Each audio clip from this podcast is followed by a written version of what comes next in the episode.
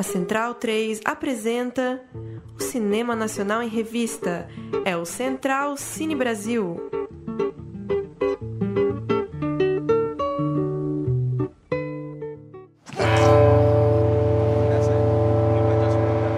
I'm looking for Ikenna Ibomeze. The last time I saw your brother, he was walking away from my house. I can't understand why he just disappeared the way he did.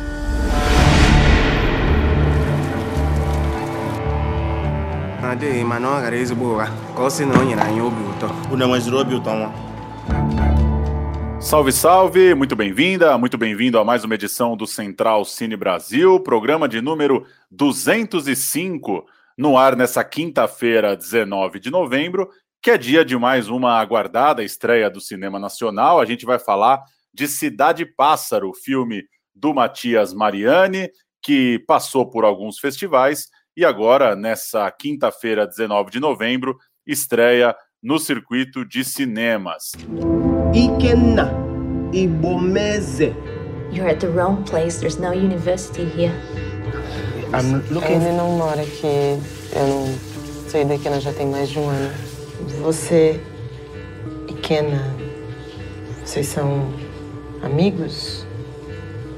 Friends? Brothers. Brothers? Eu acho bonita essa língua de vocês. Eu pedia pro seu irmão falar assim pra mim, às vezes. Cidade Pássaro é um filme que traz o nigeriano Amadi chegando à cidade de São Paulo em busca do seu irmão, o Ikena, que parou de enviar notícias à família, não tem mais dado sinal de vida, dado notícias para a família lá na Nigéria. Mas esse nigeriano aqui em São Paulo, ele logo percebe que o bem-sucedido professor de matemática, o irmão dele, mentia sobre a vida dele aqui no Brasil. O Instituto de Tecnologia que ele supostamente dava aulas não existe, então esse imigrante vai conhecendo a cidade de São Paulo e, ao mesmo tempo, buscando o rastro, as passadas, os caminhos do seu irmão que ele não encontrou logo de chegada, como talvez esperava. A gente vai bater um papo com o diretor sobre o filme, vai falar também da escolha da Academia Brasileira de Cinema do filme que vai tentar mais uma vez a corrida pelo Oscar de melhor filme internacional e trazer também as últimas dos festivais e as estreias do cinema nacional. Eu sou Paulo Júnior, estou mais uma vez na companhia do Murilo Costa e já começo dando meu olá para o diretor Matias Mariani. Matias, valeu por atender aqui o Central Cine Brasil. Muito obrigado, Paulo. Muito feliz de estar aqui com vocês. Matias, como a sinopse já é muito clara, o teu filme pega de forma muito precisa. Eu, eu, achei um retrato bem fiel mesmo do que é essa relação da cidade com os imigrantes, principalmente com o imigrante africano, que é o caso do protagonista do filme. E eu moro aqui no centro de São Paulo e me reconheci e reconheci também várias daquelas cenas, né? Dessa conexão que é tão complicada, que é tão cheia de preconceitos, que é tão cheia de tabus e que, ainda que a gente viva numa cidade tão diversa, me peguei pensando, assistindo o teu filme, como a gente faz pouco para se integrar de fato com esse, esse número absurdo de culturas que estão passando pela gente o tempo todo. Queria que você falasse um pouco do que te disparou para contar essa história, quais são as suas aflições nesse sentido como que você acha que seu filme conseguiu representar, de certa forma, um pouco dessa agonia que eu, né, que eu trazendo aqui meu relato pessoal, mas imagino que muita gente como eu deve sentir aqui também, morando em São Paulo, tendo né, ligação visual com tantas culturas e com tantas pessoas, e ao mesmo tempo, às vezes, se sentindo tão solitário e tão distante dessa diversidade, né? Então, Paulo, eu diria que essa agonia que você descreveu é muito parecida com a agonia que me motivou a fazer esse filme originalmente. Assim, acho que eu tenho uma experiência da cidade parecida com a sua, de alguém que frequenta o centro, frequenta, né, acho que ando bastante pela, pela cidade como um todo, mas mas ao mesmo tempo você se sente que tem milhares de trajetórias passando por você que você não tem nenhuma, nenhuma relação, nem, não tem nem direito como ter acesso, né? E eu acho engraçado porque São Paulo é uma cidade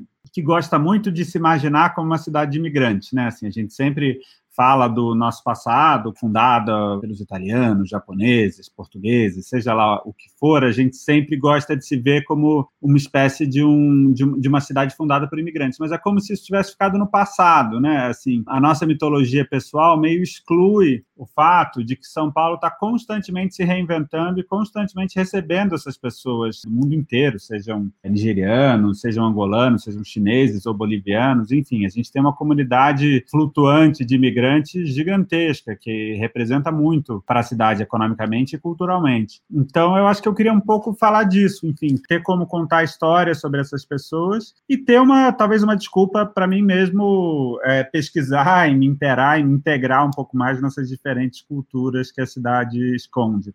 Matias, como o Paulo já falou um pouco na primeira pergunta, o filme também é muito sobre a cidade de São Paulo, a cidade gigante, caótica, mas também humana, cheia de diversidade, de cores, temperos do mundo todo. E eu gostei muito de como você passeia pelas galerias, pelas lojinhas, pelos personagens diversos. Não é uma São Paulo caricata, meio pop, de alguns filmes, para pegar um exemplo recente, Música para Morrer de Amor, por exemplo. E também não é aquele caos selvagem, aquela coisa urbana louca, até agressiva, para pegar outro exemplo brasileiro recente, que tem no Homem Cordial, com Paulo Miklos. Essa é São Paulo das ruas, das ruas cheias de vida do centro, mas não aquela coisa bruta, né? pesada, cheia de pobreza e miséria essa cidade é vista pelos imigrantes, pelas pessoas que estão, de certa forma, às margens ali, né? E você passa desde Vila Prudente até São Bernardo, na região metropolitana, aqui onde eu moro, inclusive.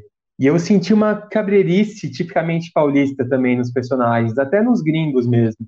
As pessoas inicialmente meio distantes, um pouco indisponíveis quando o Amad procura elas. Mesmo com a Emília, o primeiro encontro deles tem um corte ali na primeira aproximação, então, eu fiquei muito impressionado com essa representação de São Paulo que você fez. Eu queria que você falasse um pouco sobre esse processo de levar São Paulo para a tela, sobre a escolha das locações, dos personagens, por onde você ia passar, mas também queria saber o que você queria mostrar de São Paulo, que você já começou querendo mostrar e o que você sabia que queria evitar desde o começo. Então, Murilo, é, gostei muito da sua pergunta. É, deixa eu ver se eu consigo cobrir tudo, porque você falou muita coisa e muitas coisas interessantes. Primeiro, que a minha relação com São Paulo é uma relação de ser a minha cidade por escolha, porque eu na verdade, cresci no Rio, nasci em São Paulo, mas cresci no Rio e aos 16 anos eu resolvi mudar para São Paulo. Sempre fui apaixonado pela cidade, é, sempre foi uma relação muito visceral, assim. É a única cidade que eu, que eu me imagino vivendo, assim, que eu tenho esse tipo de relação. E a coisa das locações que você falou, tem, tem um negócio interessante de que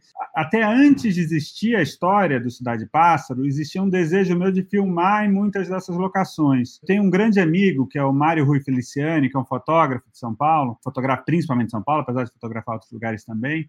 E ele mais uma vez me levou para sair com ele em passeios, assim, que ele fotografava. E eu lembro muito de, de ir nesses passeios pensando, cara, um dia eu tenho que fazer um filme aqui. Por exemplo, primeira vez que eu cheguei na Galeria Presidente, ou tantas outras, a locação em São Bernardo, que você falou, por exemplo, também. Então foi um, um processo, às vezes, de que as locações vinham antes, inclusive, da história em si. E a história foi costurando essas locações e criando uma narrativa a partir dessas locações. Então tem muito esse desejo mesmo de, de contar a cidade, enfim, de, de, de, criar um personagem que é São Paulo e que, e que se comunica através do filme. Acho que isso é um desejo evidente desde, desde o começo da ideia, assim, por trás do, do filme. E Matias, por consequência dessa escolha de personagens e dessa trama, a gente tem uma, um embate também ali de idioma, né? Que torna o filme muito interessante, muito particular nesse sentido. Por mais que seja uma coisa óbvia, por mais que isso pode acontecer em, em outros filmes, em muitos filmes americanos, inclusive, estão o tempo todo nesse embate aí do sotaque, com dos de fora com os do lugar, coisa do tipo. Isso não é tão comum da gente ver com filmes brasileiros.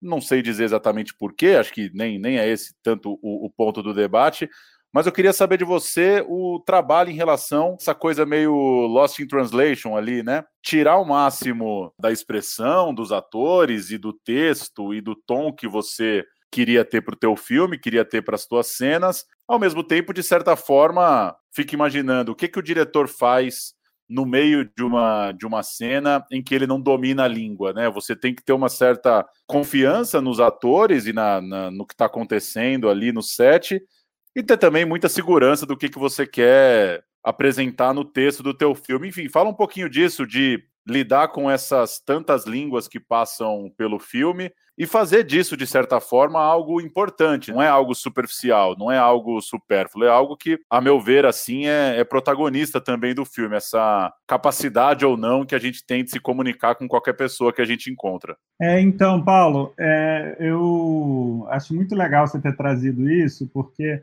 realmente é um interesse meu muito grande. Eu tenho um interesse particular, assim, nos tipos de comunicação que acontecem, eu diria, nas margens da linguagem, sabe? As coisas que a gente consegue comunicar sem necessariamente ser o bojo da nossa fala, sem ser aquilo que a gente está querendo expressar, né? Entonação, sotaque, expressão facial, enfim, todas essas coisas que circundam uma, um, um processo, uma tentativa de comunicação.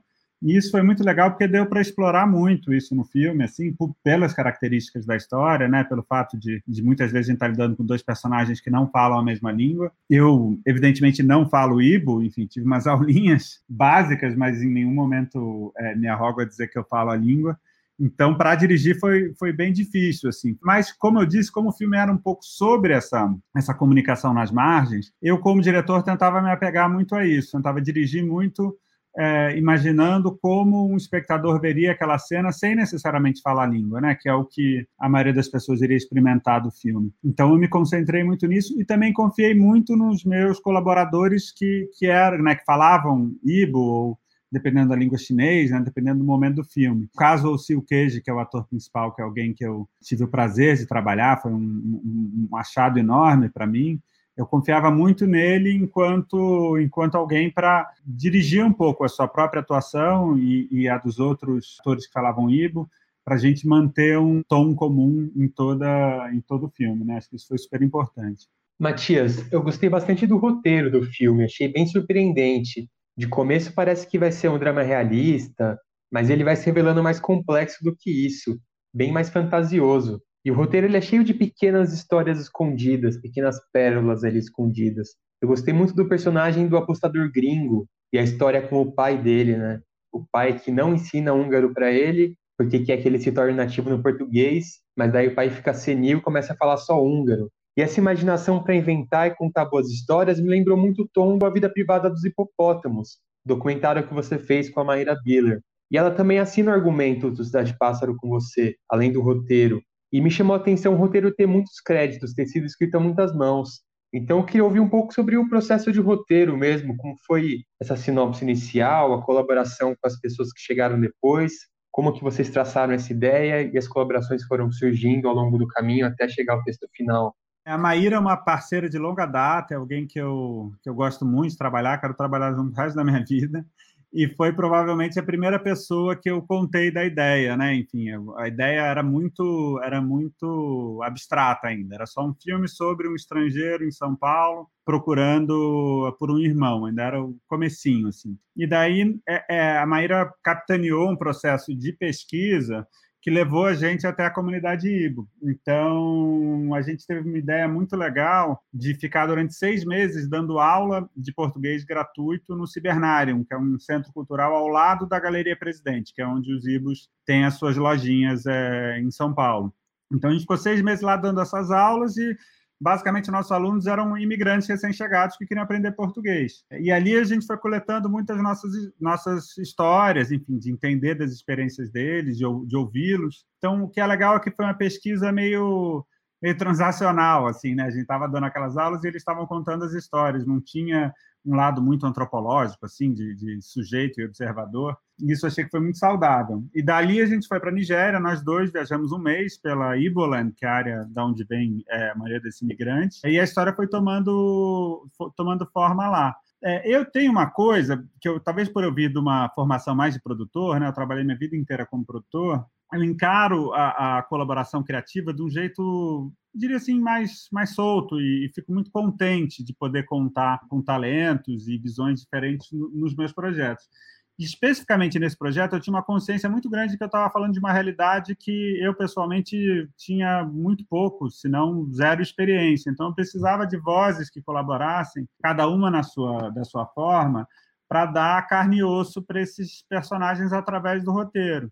Então, por exemplo, quando você vê o filme, a audiência vai entender melhor, mas a parte toda da viagem da matemática do Ikena, do, dos interesses dele, da, da, fantasia que ele tem em torno da matemática, eu chamei o Roberto Winter, que é um, um roteirista, físico, artista plástico e tal, que entende muito desse lado, e foi alguém que me ajudou a construir esse universo todo é, matemático do filme eu tive o prazer de trabalhar com a Chica Nadu, que é uma roteirista ibo que mora na Inglaterra e que dirigiu um filme lindo chamado Before Boy, é, e que veio passar um mês aqui em São Paulo me ajudando a ambientar a cultura ibo de uma forma correta, interessante e tal. Eu tive a colaboração da Francine Barbosa, que é outra pessoa incrível, que me ajudou muito na, na criação da Emília, e criou muitas cenas com ela, enfim, deu uma carne e osso a esse personagem que eu seria incapaz de dar sozinho. Então foi muito assim, foi muito um processo de pensar o que, que eu precisava para construir esse universo. Né? Você citou a, a história do húngaro ali, eu, eu, gosto muito disso, assim, de, de, tentar dar uma sensação de que o mundo é muito maior do que aquilo que você está vendo, do que aquele fio que você está seguindo através do filme. Para isso é muito importante você estar tá falando com conhecimento de causa, né? Você está realmente construindo esse universo além da história em si. Para isso é muito importante a colaboração de todas essas pessoas. Matias, uma última da minha parte. A gente está gravando no dia em que a Academia Brasileira de Cinema escolheu o representante brasileiro ao Oscar. O seu filme era um dos inscritos.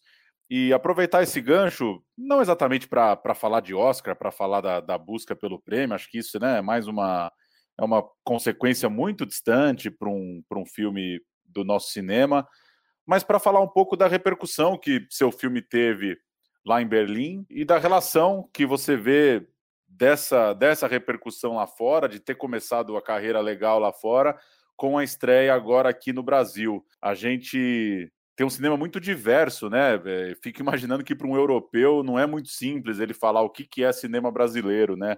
Mas qual que é a sua experiência sobre estar tá lá com esse filme que, se por um lado ele é muito universal, né? Ele trata de questões que poderiam estar acontecendo em outros lugares, por outro, ele é São Paulo ali, né? Hemisfério Sul e brasileiríssimo nesse sentido. Total. Ah, eu queria começar dizendo que eu, fico, que eu fiquei muito feliz mesmo com a escolha da, do filme da Bárbara, do Babenco. É, eu não assisti ainda, mas acho que é uma, uma escolha histórica mesmo. Eu, eu, não sei se eu estou correto, mas eu acho que deve ser a primeira vez que a gente escolhe um filme dirigido por uma mulher é, para representar o Brasil.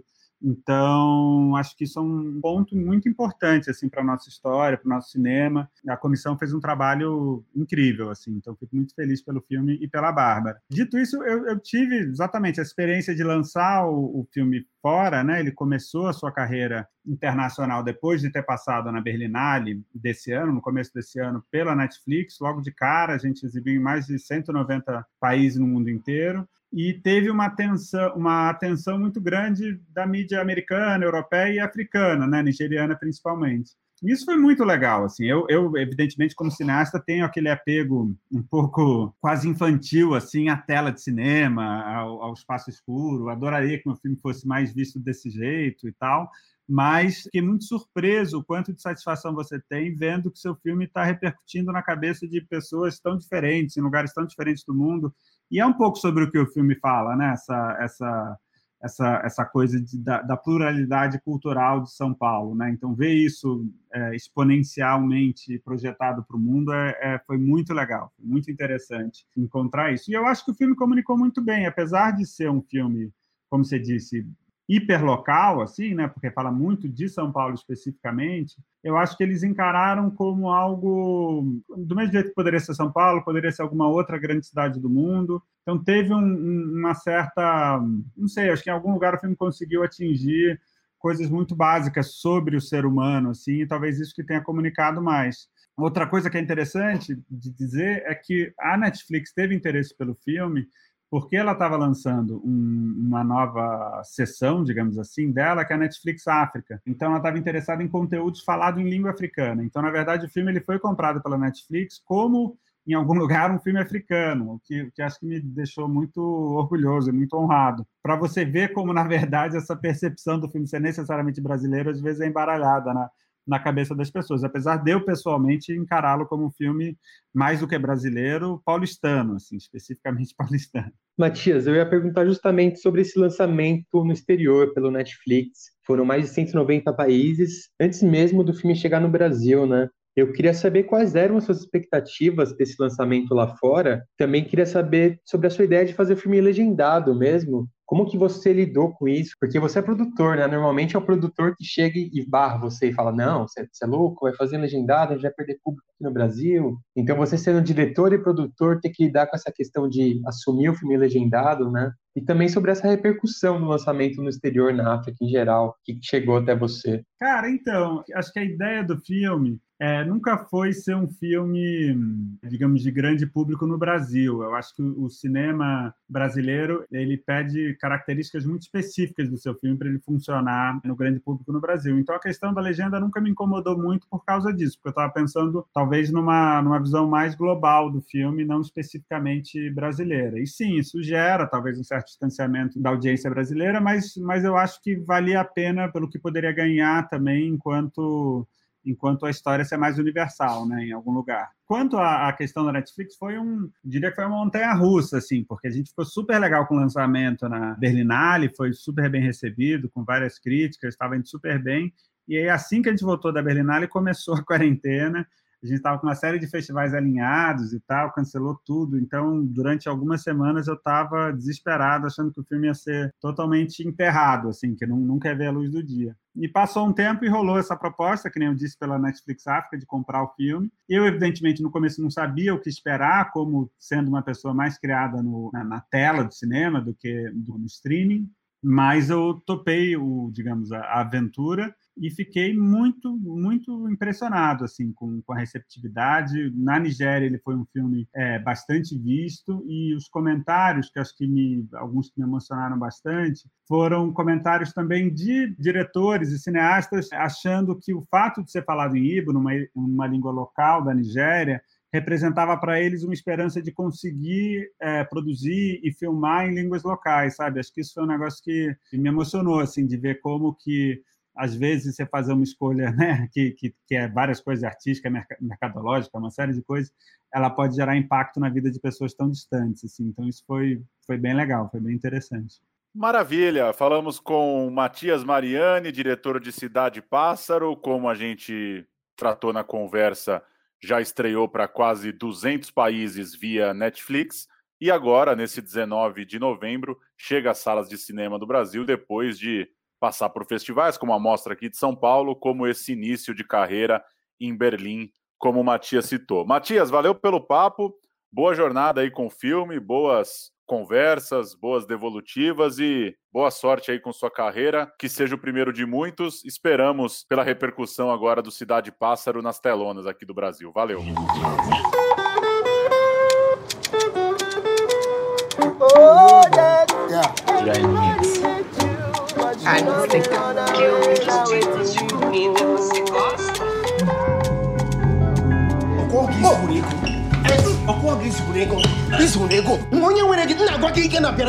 Tá aí, Murilo, Cidade Pássaro, mais um lançamento que era esperado para esse final de ano no cinema brasileiro. Provavelmente era para ter sido lançado já, deve ter entrado na lista aí dos adiados por conta da pandemia. Mas um bom filme do nosso cinema que, como eu coloquei na pergunta, é muito diverso, né? A gente vai chegar daqui a pouco na lista dos postulantes ao Oscar, ao indicado brasileiro para o Oscar, e se tem uma coisa que ano após ano a gente ressalta aqui no programa, é que diversidade está sempre em dia, né? A gente tem exatamente, a gente tem absolutamente filme de tudo quanto é tipo nessa pequena, né, pequenina lista que a Academia Brasileira precisou tratar para escolher o representante. E diversidade também não falta no próprio Cidade Pássaro, né? Como eu comentei ali, ele passa pelas galerias, pega os lojistas, e gente de todo tipo, né? Tem o árabe, o húngaro, os japoneses ali da liberdade, chineses, os africanos de todos os lugares também. E ele mostra isso de um jeito muito interessante, porque ele não exagera no tom assim, e também não quer mostrar aquela coisa de São Paulo degradada, e também não é São Paulo pop, é uma coisa bem meio termo, assim, muito interessante. Tem um quê de fantasia até, que está presente no roteiro também, essa questão da matemática, dos jogos de azar. Achei muito bem sacado como ele constrói tudo isso em conjunto, assim. É legal ver São Paulo retratada desse jeito. Parece uma coisa meio HQ, assim. Não é realista, mas também não é tão caricato. Eu gostei bastante. Me lembrou um pouco essa parte das galerias, dos lojistas, esse tom humano. Me lembrou um pouco até um filme argentino que chama Esperando o Messias, que se passa num bairro têxtil ali de Buenos Aires, daí tem os comerciantes judeus. Tem esse clima meio família, assim, né? Eu achei muito gostoso do filme, muito legal de assistir. É, como você disse, o filme dá toda a pinta que vai ser um drama bem realista, né? Cuja história já é forte o suficiente, né? O próprio drama do personagem tentando encontrar seu lugar no mundo. Mas ele tem vários elementos, né? Várias outras camadas. E concordo contigo, não, não força a barra, né? Não é um filme que pisa fundo na questão da fantasia a ponto de você se deslocar dessa realidade, né? Achei de muito bom tom, achei que o, o roteiro de fato tá muito bem trabalhado, né? O Matias sabia muito bem ali o que filmar e a história que ele ia contar. E como você disse também na pergunta, né? Muitas coisinhas no filme, muitas historinhas.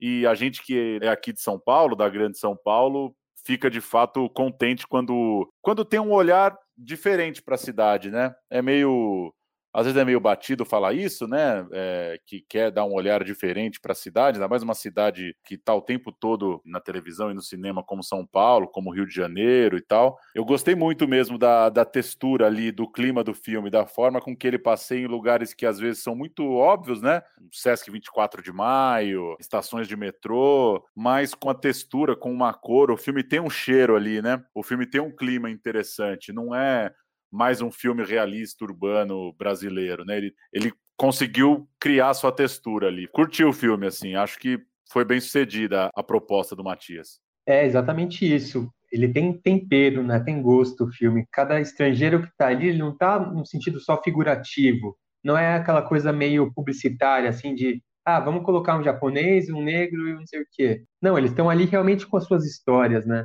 O filme é cheio dessas pequenas historinhas, como você falou. A pessoa conta alguma coisa da família, traz uma história, uma tradição. Eu achei isso tudo, tudo muito bem amarrado.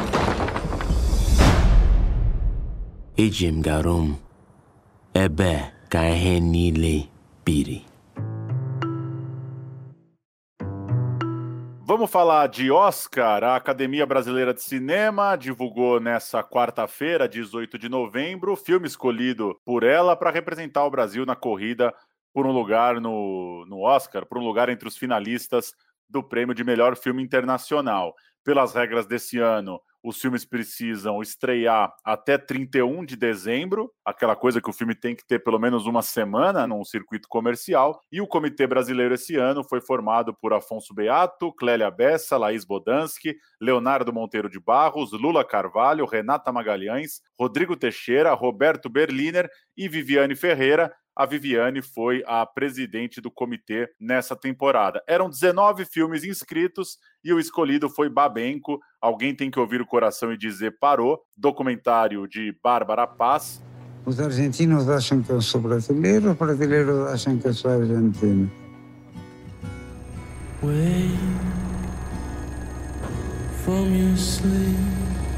Não sei o que, que vinha primeiro. Era ser o filmar ou estar vivo? Estar filmando ou estar vivendo um dia a mais? A audição do senhor como está?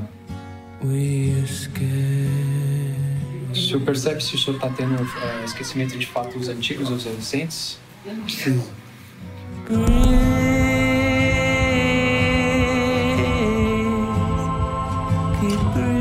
Sempre tive uma confiança assim ilimitada na minha capacidade de ter sorte e sobreviver. Melhor documentário naquela mostra clássica, mostra de clássicos lá em Veneza, que é um prêmio muito importante, né? Esse prêmio que valoriza tanto os filmes que tratam do cinema, né, e tratam das histórias do cinema.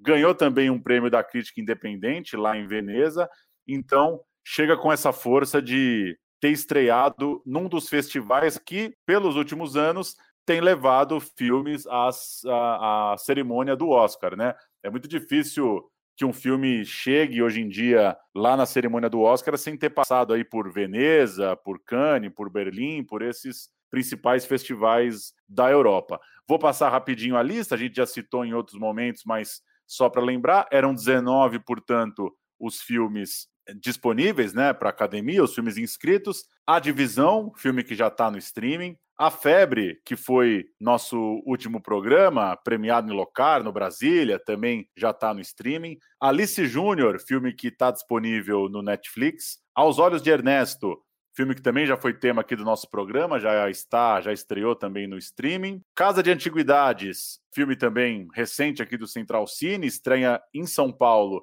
nessa semana. É mais um dos filmes que marcou uma estreia para ser elegível para o Oscar. Cidade Pássaro, que a gente acabou de conversar. Jovens Polacas. M8, que é o novo filme do Jefferson D, estreia em 3 de dezembro, depois de passar pelo Festival do Rio. Macabro, Marighella, esperado filme do Wagner Moura, que estreia nessa semana só em Salvador, também para cumprir essa semana exigida pelo Oscar, acabou não sendo escolhido.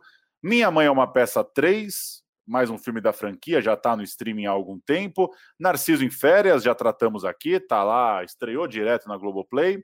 Pacarrete, filme que também tratamos aqui e estreia nos cinemas na próxima semana, em 26 de novembro. Pureza, é mais um filme que estreia no cinema no mês que vem. Sertânia, a gente falou, né, tratou também mais ou menos por aqui, assistiu o filme em algum desses festivais online. Todos os Mortos, passou também pelo último festival de Berlim. Três Verões, tratamos aqui já, outro que já estreou no streaming.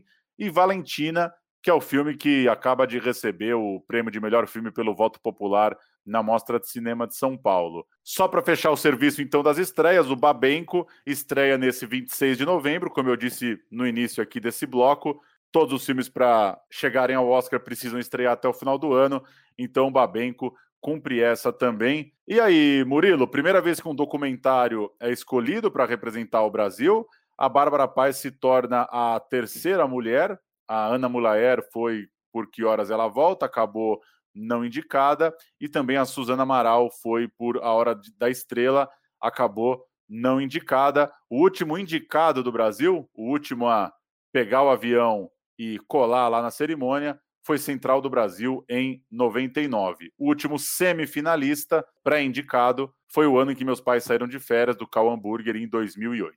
O caso de antiguidades veio com muito hype, né? Eu confesso que eu fiquei bem surpreso com o Babenco, porque o Brasil tem uma certa coisa de tentar prever a cabeça do Oscar, né? Mais do que escolher o nosso melhor filme, a gente se preocupa muito em tentar prever, em tentar entender o que está ganhando. E assim, documentário, as pessoas, até muita gente rebateu, não, mas o Honeyland foi indicado recentemente. Mas o Honeyland é um híbrido, né?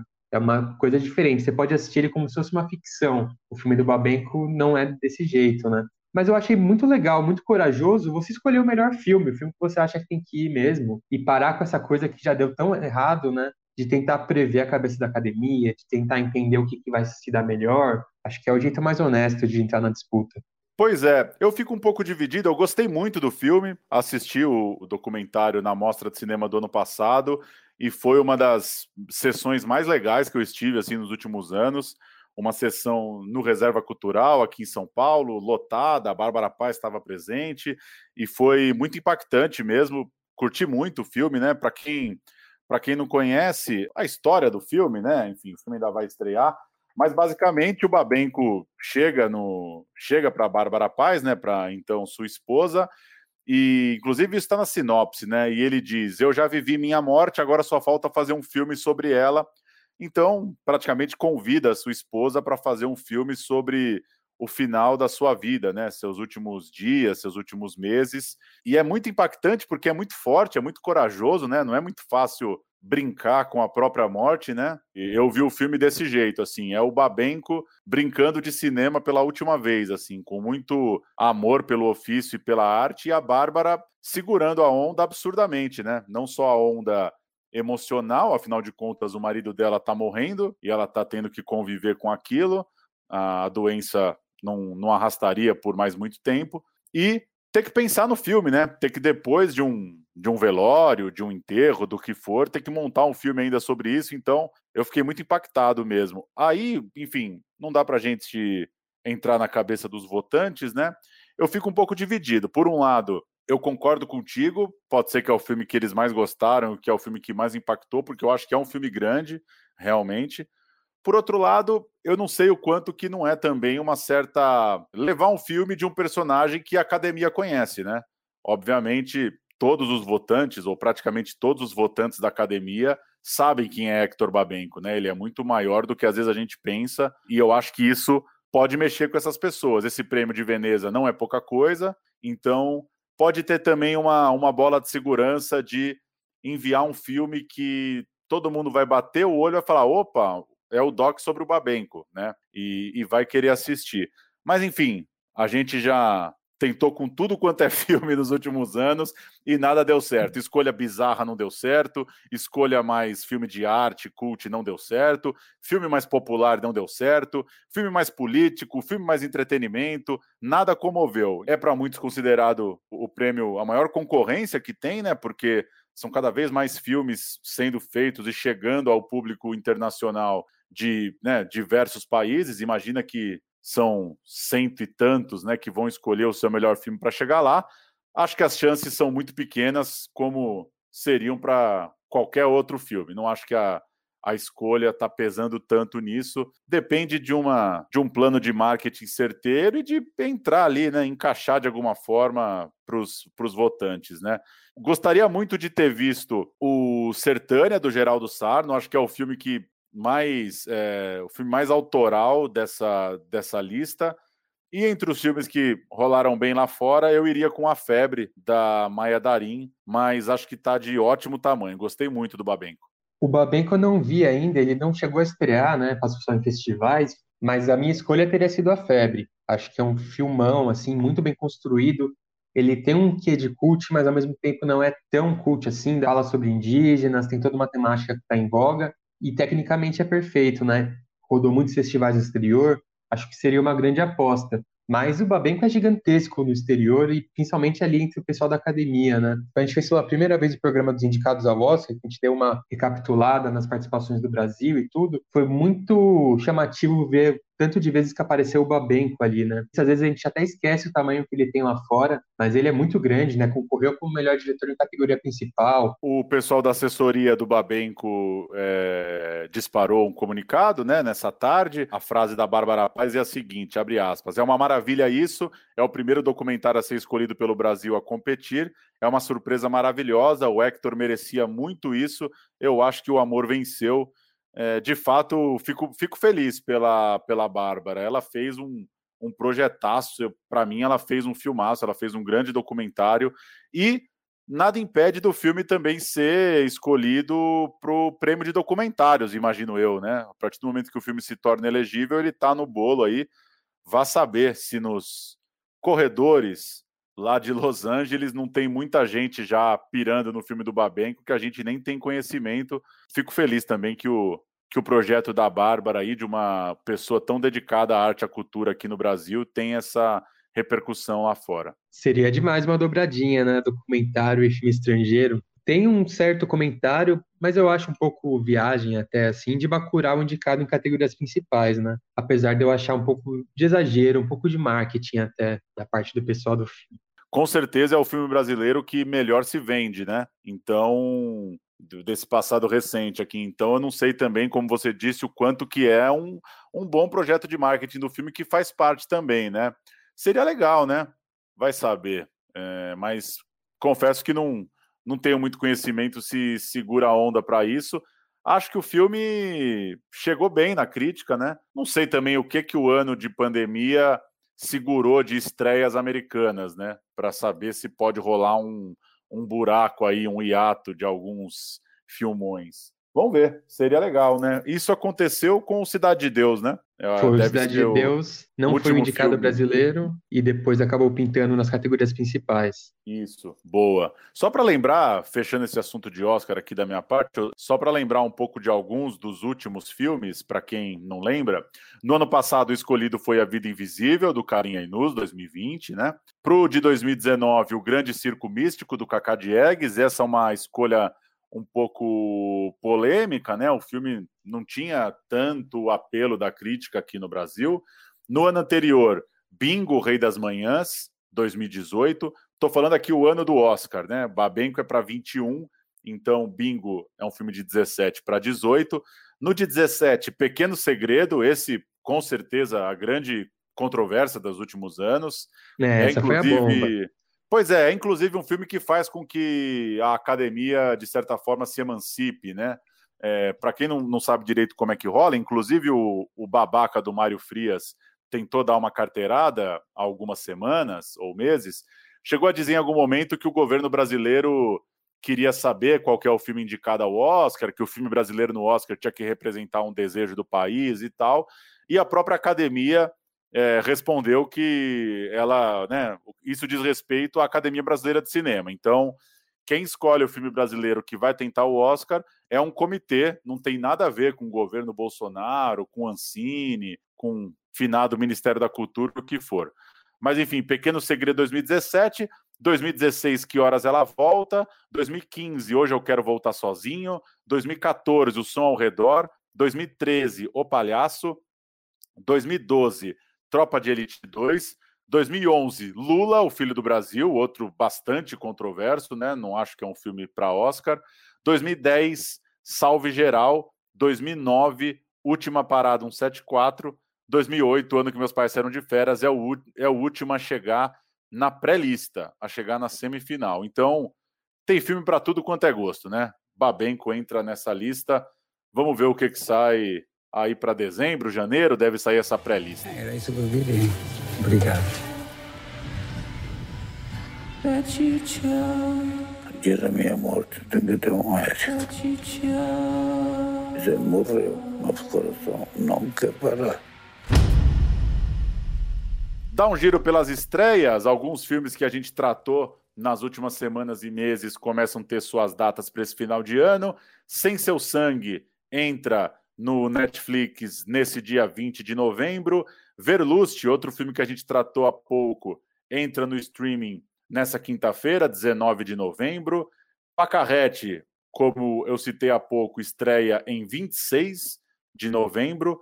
O New Life SA, outro filme dessa temporada, estreia em 3 de dezembro. Então, vale ficar ligado aí que as próximas semanas tem algumas estreias acumuladas, né? Por conta da reabertura dos cinemas. É, alguns filmes no processo reverso, né? Alguns filmes que a gente já viu em casa que vão chegar agora no cinema. Tem umas confusões de janela aí da pandemia, mas é desse ano atípico, né? Pois é. Registrar alguns festivais. Temos os vencedores do Festival Internacional de Mulheres no Cinema, saiu nessa semana. Aos Olhos de Ernesto, da Ana Luísa Azevedo, ganhou a mostra competitiva nacional, segundo o júri popular. E Meio Irmão, da Eliane Coster, ganhou o prêmio da crítica do coletivo Elviras. Bem legal aos olhos de Ernesto, né? Gostamos quando, quando comentamos aqui, né? Sim, muito legal, vale a pena assistir. Tá no streaming, né? Tá no streaming. Festival Internacional de Documentários de Amsterdã, três docs brasileiros para as mostras competitivas, um dos mais tradicionais, um dos mais. Acho que para a turma do documentário, talvez é, é, um dos, é um dos três mais queridos aí do mundo, né? Estão lá cinco casas do gaúcho Bruno Goulart Barreto, tá numa disputa entre estreantes. Same Different Both Neither, que é um filme rodado durante a pandemia pela Fernanda Pessoa e pela Adriana Barbosa. Ambas já tiveram aqui no Central Cine com documentários anteriores. E Sob Minha Pele, um doc em realidade virtual do João Inada, foi selecionado para a competição do Doc Lab. Nas mostras paralelas estão Karim Ainus com seu Nardiezá, Narciso em Férias, do Renato Terra e do Ricardo Calil, né, sobre a prisão de Caetano Veloso durante a ditadura, Dentro da Minha Pele, do Tony Venturi, e O Que Há de Ti, do Carlos Adriano. Então são quatro com três, são sete filmes brasileiros lá em Amsterdã. Dá para ver o tamanho que a produção brasileira tem no documentário aí no mundo, uma coisa bem chamativa mesmo. Sete filmes nesse festival e alguns filmes que chegam grandes, né? O Narciso em Férias é um filme que chega grande. A Nardes, inclusive, passou também no Olhar de Cinema de Curitiba aqui. O pessoal até assistiu antes de ir para os festivais lá de fora. Legal. E por último, começa também nessa sexta-feira o Cinefute, o Festival de Cinema de Futebol, sua edição de número 11, um festival muito legal que tem sido responsável aí na última década por trazer uma série de filmes com a temática do futebol que ah, antigamente a gente não tinha muito acesso, né? Longas, documentários dos Estados Unidos, da Europa, da Ásia, da África, muita coisa boa, vale a pena ficar de olho no Cinefute. E, como todos os festivais no momento, edição online, é só entrar em cinefute.org. Programação começa na sexta agora, 20 de novembro, vai até o outro domingo, 29 de novembro. Os filmes ficam alguns por uma semana, outros por 48 horas. Entrando no site do Cinefute, você é jogado para aquela plataforma insaei.tv, que lá você assiste gratuitamente com aquele cadastro simples de Gmail, de Facebook ou nome e-mail, você já cadastra. E fazendo o nosso jabá, né, Murilo? A gente não é disso, mas vamos aproveitar, né? Meu amigo alemão, não, né? filme que a gente está lançando, né? Filme dirigido por mim, montado por, pelo Murilo, produção também do Lucas Borges, que é nosso parceiro aqui de Central Cine. Um filme que conta a história do Gerd Wenzel, comentarista de futebol alemão, um, um senhor agora alemão que chegou garoto aqui no Brasil, refugiado, né, fugindo do pós-guerra. Ele veio da Berlim Oriental, foi pastor evangélico, foi perseguido pela ditadura militar, se descobriu é, comentarista de futebol por um acaso e acabou conhecido aí na imprensa esportiva, nas redes sociais, por ser um não só um comentarista esportivo, como um defensor aí da democracia, dos direitos humanos, um cara com um olhar muito atento para o nosso mundo. É um curta de 18 minutos, meu amigo alemão está na programação do Cinefute, estreando domingo às três da tarde e fica disponível por 48 horas. Então vai de domingo às 15 até terça às 15 é, recomendamos e recomendo toda a programação do Cinefute, tem filme para tudo quanto é gosto. É, porque às vezes a pessoa pensa, ah, não gosto de futebol, não é para mim esse festival.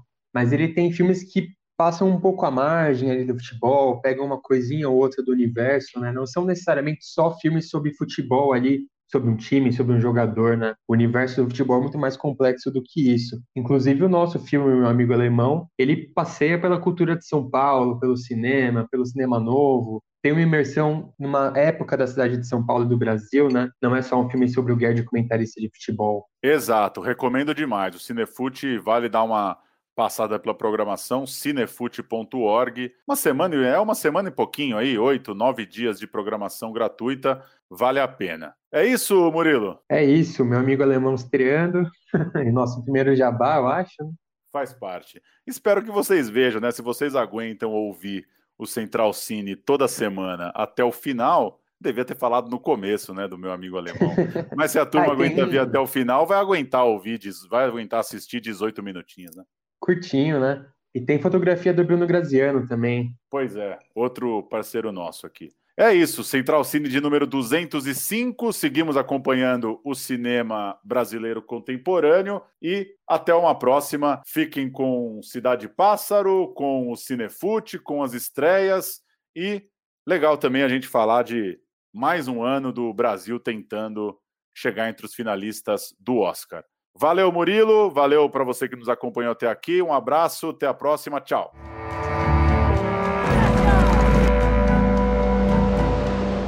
na-agwa gị gị mgbe m hụrụ chi gị achọpụtara m na gala n'iyi anyị niile gala n'iyi